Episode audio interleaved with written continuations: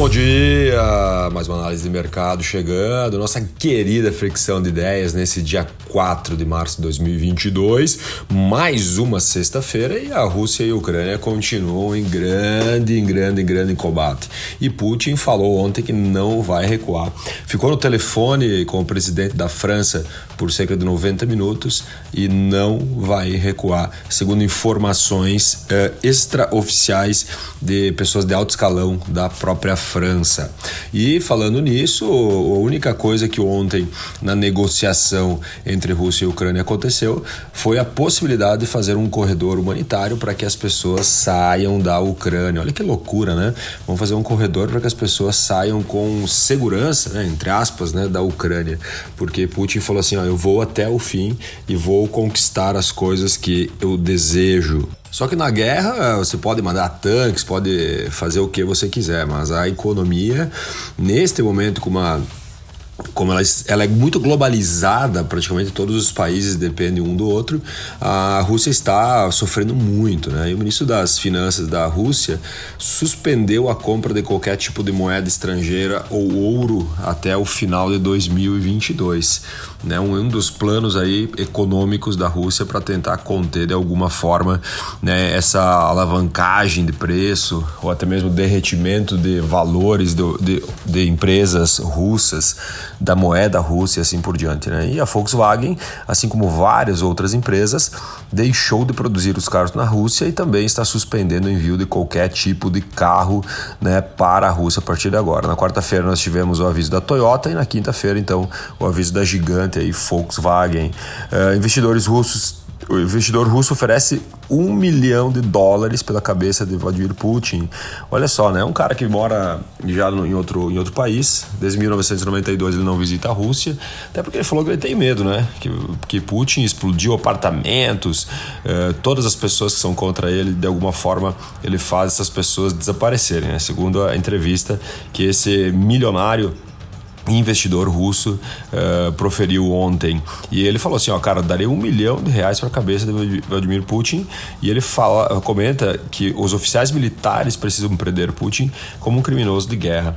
E eu acredito que isso vai acontecer com mais uh, pessoas milionárias dentro da Rússia, ou até mesmo fora, que de alguma forma estão recebendo interferência econômica, né? Algumas empresas praticamente zeraram seu valor de mercado fora da Rússia, outros uh, bilionários russos estão recebendo grandes sanções, né? então suas reservas, seus investimentos, seus patri seu patrimônio eh, que está em outros países estão sendo bloqueados. E eu acredito que talvez não nesse nível de recompensa, mas eles vão pedir de alguma forma, uma forma talvez de pressão política, a cabeça de Putin. E com isso, o Bitcoin se transforma numa das únicas moedas ou dos únicos ativos que os oligarcas, né, russos e bilionários eh, podem, eh, digamos, investir, né? Porque quase tudo está sofrendo algum tipo de abalo sísmico, né? Ou é um bloqueio, ou é uma retenção, é uma sanção, ou uma desidratação, como por exemplo, se eu tenho a moeda russa na mão, ela começa a cada vez valer menos.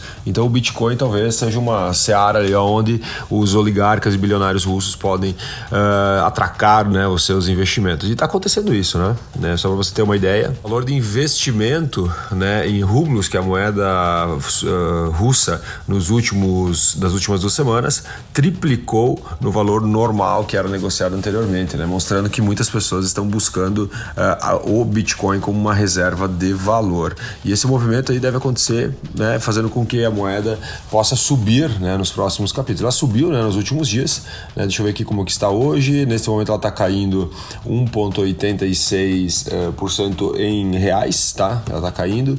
Né? Nos últimos cinco dias aqui o crescimento dela ainda está em 7 0,72% em reais. Né? Ela está tendo uma pequena queda aqui, né, oriundo de alguns movimentos né, do mercado, principalmente a questão de venda, aí as pessoas estão realizando, né, estão recebendo seus lucros agora pelo aumento que teve nos últimos dias. E para a gente finalizar aqui falando sobre Rússia, a Fórmula 1 não terá mais a prova na Rússia, assim como o Batman falou que não vai mais lançar o filme na Rússia, a Fórmula 1 também deixa a prova na Rússia e tem mais um, um, um, um anúncio né, da Fórmula 1, que ela falou que possivelmente ela não voltará em curto prazo, mesmo acontecendo qualquer tipo de paralisação na guerra. Então Então acredito que a Rússia vai sofrer por muito tempo ainda esse movimento. E Bovespa ontem fechou praticamente é, instável, né, com 0,01% de queda, né, um giro financeiro de 31,2 bilhões de, de, de reais. A Bolsa Brasileira perdeu o fôlego nas últimas horas da negociação, fechando praticamente estável, com uma tendência de baixa, né, após as negociações de cessar-fogo entre a delegação da Rússia e da Ucrânia não terem mostrado uma evolução tão significativa. E hoje, né, parece que hoje eles vão uh, novamente marcar novas datas né, para essa continuidade da negociação, que ontem somente criou talvez uma possibilidade de um corretor, corredor humanitário. O dólar, por sua vez, ontem caiu 1,55%, muito também pela valorização do real. Nunca recebemos tanto dinheiro aqui no Brasil. Só para ter uma ideia, em fevereiro tivemos a maior entrada líquida de capital em três anos, com torno de 6,3 bilhões de dólares entrando né, no, no mercado brasileiro. Muito desse dinheiro vindo também da Rússia, né?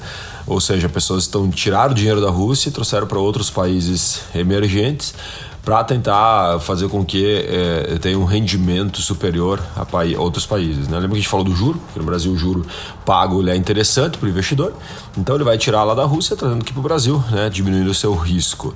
E lá fora, né, Nasdaq caiu 1,56%, John, Don Jones caiu 0,28% e SP 500 né, caiu 0,52%. E os fertilizantes, que é um grande problema aqui no Brasil, que está nos preocupando muito, porque ele vai meter pressão. Está metendo já, né? No trigo e no milho. Só para ter uma ideia, o trigo e o milho tem maior pre... o trigo tem maior preço em 14 anos. Sim, 14 anos. O milho atinge a máxima em 9 anos, né? Muito porque pela questão uh, de tudo que está acontecendo, essa incerteza dos próximos capítulos está fazendo com que o preço futuro suba de uma forma inimaginável. A Rússia hoje, para ter uma ideia, abastece 15% da demanda de fertilizantes aqui no Brasil e os preços dos fertilizantes já vinham subindo forte em 2021, lá por Belarus e outros movimentos que aconteceram. E nesse ano 2022, que era uma tendência de queda, ele na verdade está exponencializando novamente por causa dessa guerra, né? O Brasil, em teoria, em teoria, Tereza Cristina falou, que é a nossa ministra né, da, da Agricultura, falou que nós temos estoque até outubro, antes da grande safra, e ontem alguns uh, especialistas eles uh, discordaram dessa informação, né? Falando que o estoque brasileiro hoje, no máximo, é para três meses. E aí o coraçãozinho bate forte, né? Porque as nossas. Eh, a gente precisa muito mesmo dos fertilizantes, não só da Rússia, mas já, já estávamos com problema de compra antes desse problema com a Rússia, e agora, se nós perdermos mais 15% dessa penetração de fornecedor, a gente deve ter um problema muito grande. E o diesel também sobe agora em fevereiro, 1,47% nos postos do Brasil, segundo a TictLog. A TictLog faz uma pesquisa envolvendo 21 mil postos que são credenciados a TictLog e ela disse que esses, desses 21 mil postos, a, a, o diesel subiu em torno de 1,47%. E é uma tendência muito grande de queda. Lembrando que a Petrobras está batendo no peito e segurando um, um, um déficit de preço né, em torno de 25% no diesel e 30% na gasolina. Então a gente precisa preparar o bolso para os próximos capítulos, porque sim, deve ter uma subida gigante de preços. Uh, IPC uh, S, que é o índice de preço do consumidor semanal, ele começou a desacelerar, uma alta de 0,28% em fevereiro, depois de subir 0,49% no mês de eh, janeiro. Teve uma freada aí dos custos de saúde e educação, né? e a, quem, quem ergue esse indicador aí é a Fundação Getúlio Vargas. Esse resultado apresenta um acumulado então de 9,30% em 12 meses né? E o, a questão da, assim como caiu a saúde e a educação, a alimentação e a habitação intensificaram os seus aumentos. Né? A alimentação em um aumento de 1,2% no mês de fevereiro e a habitação um aumento de 0,33% no mês de fevereiro. E falando em indicadores, bah, um indicador de contas atrasadas, né? Então as famílias, total de famílias com contas atrasadas é o maior de 12 anos. Então desde 2010 nunca tínhamos tido tantas pessoas com eh, famílias com conta atrasada. Chegamos a 27% dos lares com esse indicador positivo. Uh, esse valor apresentou um, um, aumento agora no mês de fevereiro de 0,6 pontos percentuais, né? E se nós compararmos ao ano passado, nós tivemos um aumento de 2,5 pontos percentuais, né? E teve uma parcela também que declarou que não tem como pagar as suas contas, hoje já chega a 10,5% desse total e aumentou também 0,4% comparado com uh, o mês de janeiro. Né? Entre os indicadores de inadimplência, percentual de famílias com uma conta ou uma dívida em atraso na faixa de até 10 salários mínimos atingiu o maior nível da série histórica para o mês de fevereiro. Né? Então, pessoas que ganham de 10, de, de, até 10 salários mínimos, o índice chega a 30% de pessoas com conta atrasada. E o ano passado nós estávamos com 27%, só para você ter uma ideia.